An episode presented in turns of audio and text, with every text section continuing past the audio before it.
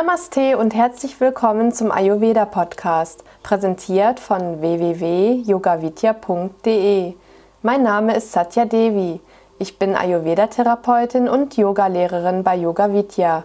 Ich möchte dir einige praktische Tipps zu Ayurveda geben. Tamasige Ernährung.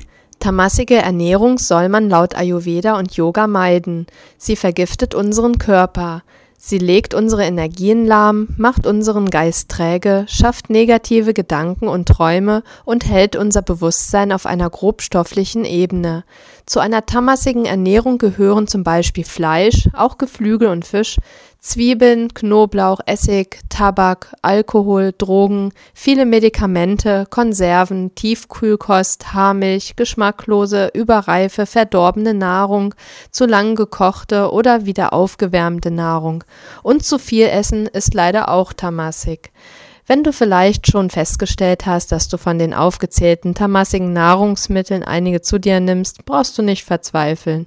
Falls du noch nicht voll im Tamas versunken bist, kannst du immer noch überwechseln zu einer sattwigen, also reinen Ernährung. Dieses erfordert natürlich eine enorme Kraft und einen starken Willen. Gut wäre es, wenn du erst einmal deinen Körper grundreinigst. Fasten wäre in diesem Fall das Beste. Wie lange und in welcher Form du fastest, solltest du mit einem kompetenten Ayurveda-Gesundheitsberater klären, da es verschiedene Fastenempfehlungen für den jeweiligen Dosha-Typen gibt.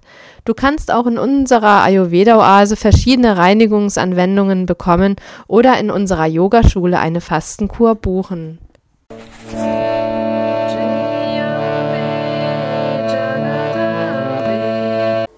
Das war die heutige Ausgabe des Ayurveda Podcasts.